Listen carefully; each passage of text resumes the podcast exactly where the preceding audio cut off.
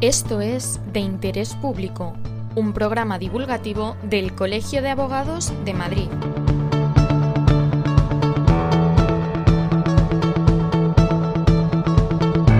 En el programa de hoy escuchamos a las ganadoras de Convocación de Oficio, un concurso realizado desde el ICAM para conocer las mejores anécdotas jurídicas del turno de oficio. Vamos a escucharlas.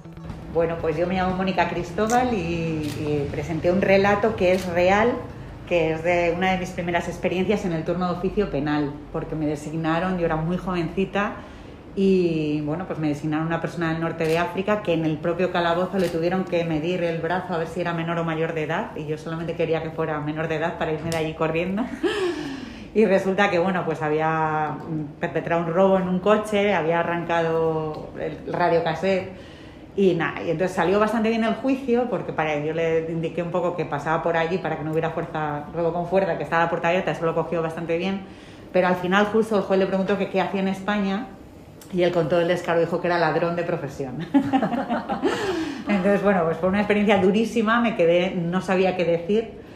Y bueno, pues el juez se dio cuenta y me dijo que si quería una sentencia ajustada a derecho, y ya a partir de ese día, vamos, he utilizado la frase muchísimas veces y es verdad que fue muy bonito también porque el juez tuvo unas palabras con él. Entonces, el relato es mío es muy divertido porque tiene esa anécdota, yo creo que todo el mundo se ríe, pero de verdad, de verdad lo que hay de fondo es el drama de, bueno, pues cuando vienen de otros países sin papeles, que realmente, pues muchos de los que tenemos en el turno, lo estábamos comentando antes, esto es lo que tenemos y, bueno, pues a nosotros a nivel humano como, ya no como, como abogados nos surge esta vocación también de ayudar, intentar no solo arreglarles el problema jurídico, sino muchas veces personal, familiar.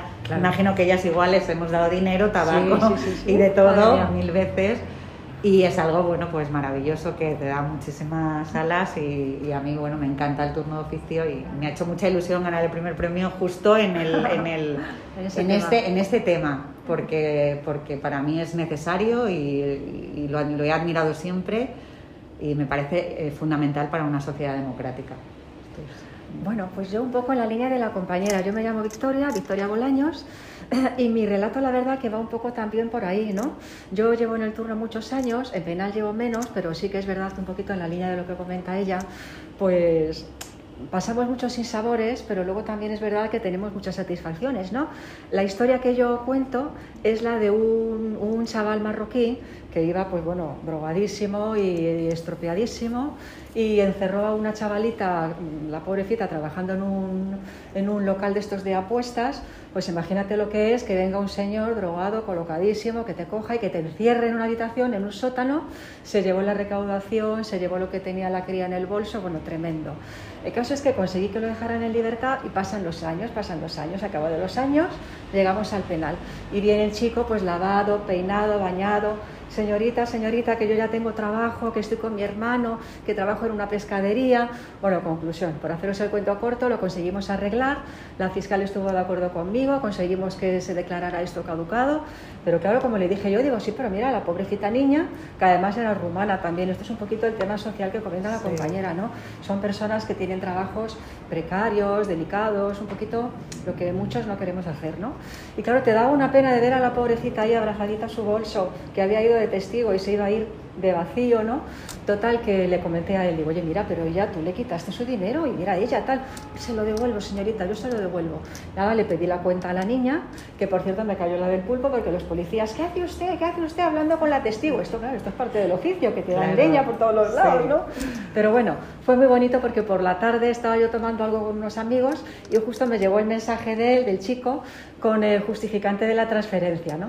Que ya le había pagado a la niña, no sé si eran 200, 200 y pico euros, y luego pues mandándome otro mensaje, gracias, gracias, pues un poco lo que comentábamos, ¿no? Te da alegría que mm, a veces haces un poquito de justicia, ¿no? Aunque sea así de rebote, que muchas veces lo que hacemos es poner, poner parches y, y bueno, y, resistir, ayudarles a resistir muchas veces, porque no les podemos resolver los problemas, ¿no? Les ayudamos un poquito a resistir y a, y a continuar. Qué bonito. Gracias. Pues mi nombre es Marta Castrillo, yo soy de Bilbao y ejercí ahí casi mis primeros 10 años y luego ya desde 2015 me vine aquí a Madrid. Y mi anécdota está alejada del turno de oficio, pero tiene que ver un poco también con mis comienzos, eh, poniendo un poco de una mirada cariñosa en la profesión, porque al principio sobre todo veía más hostilidad en el ambiente que, lo contrario. Y, pues hay veces que cuesta. Eh, y, uno de los procuradores con los que empecé a trabajar al principio y que ha sido pues muy mentor porque es un hombre excepcional personalmente y profesionalmente, pues, eh, pues vivimos una anécdota muy graciosa juntos que, que, es eso de mirar con ojos más pequeños a lo que os sucede alrededor, pues cuando estás en una sede judicial, por ejemplo, ¿no? Y el, caso es que pues entramos después de un juicio a prisa eh, porque había una conciliación en un juzgado arriba, entonces sales de la sala, corres, el ascensor siempre va lleno y entonces nos apretamos allí y justo cuando se estaba cerrando la puerta pues venía una madre corriendo con, un niño muy pequeñito agarrado de la mano y, entonces eh, Alfonso, el procurador, puso la mano en la célula y, dejó la puerta abierta y allí pasaron. ¿no? Entonces, claro, el niño estaba eh, a la altura de las rodillas de todos los que íbamos en el ascensor.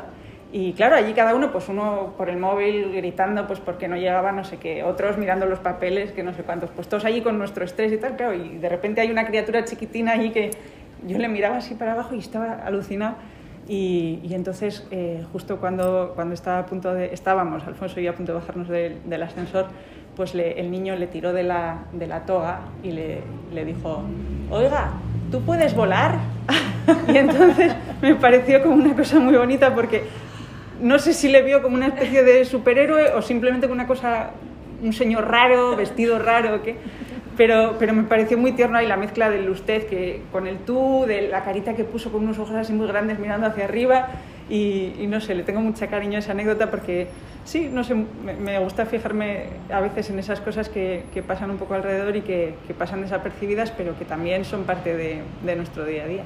Oye, es que es una metáfora de verdad de lo que hacemos casi todos los días, que vamos volando ahí para sí, sí, es que es así, claro, total.